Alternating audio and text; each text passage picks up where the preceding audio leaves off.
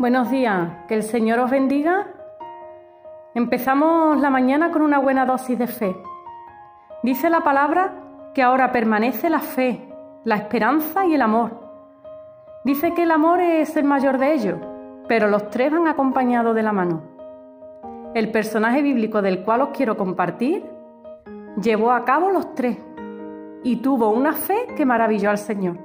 Lo vemos en Mateo capítulo 8 del 5 al 10, y dice así.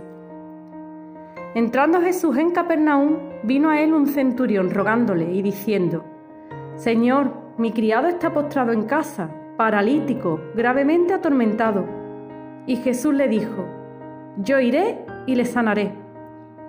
Respondió el centurión y dijo, Señor, no soy digno de que entres bajo mi techo, solamente di la palabra y mi criado sanará porque también yo soy hombre bajo autoridad y tengo bajo mis órdenes soldados.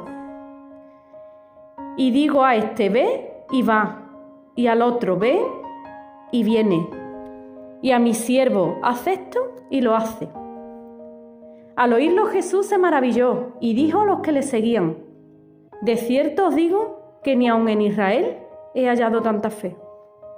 Aquí vemos al centurión romano y trasladándonos al contexto de, de ese momento, recordemos que Israel estaba sitiada por Roma, donde oprimían al pueblo con los impuestos. Vamos, no muy lejos de lo que vivimos hoy.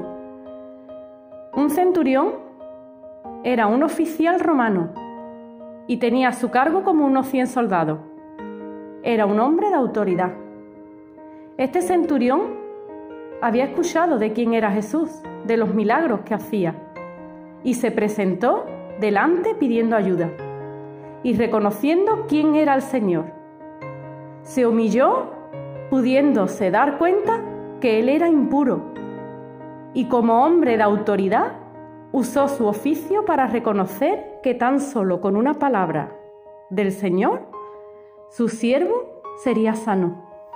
Con esta misma fe que maravilló al Señor es con la que con humildad y sabiendo que Él tiene la autoridad por medio de su palabra, nos podamos acercar al Señor en este día, poniendo todo aquello que es imposible en su presencia. Y como os hablé al principio, vemos cómo el centurión tuvo fe en que su siervo fuera sano, esperanza en que Dios lo haría por medio de su palabra y amor en cuanto al prójimo aprendamos de él esta mañana. Un saludo y buen día.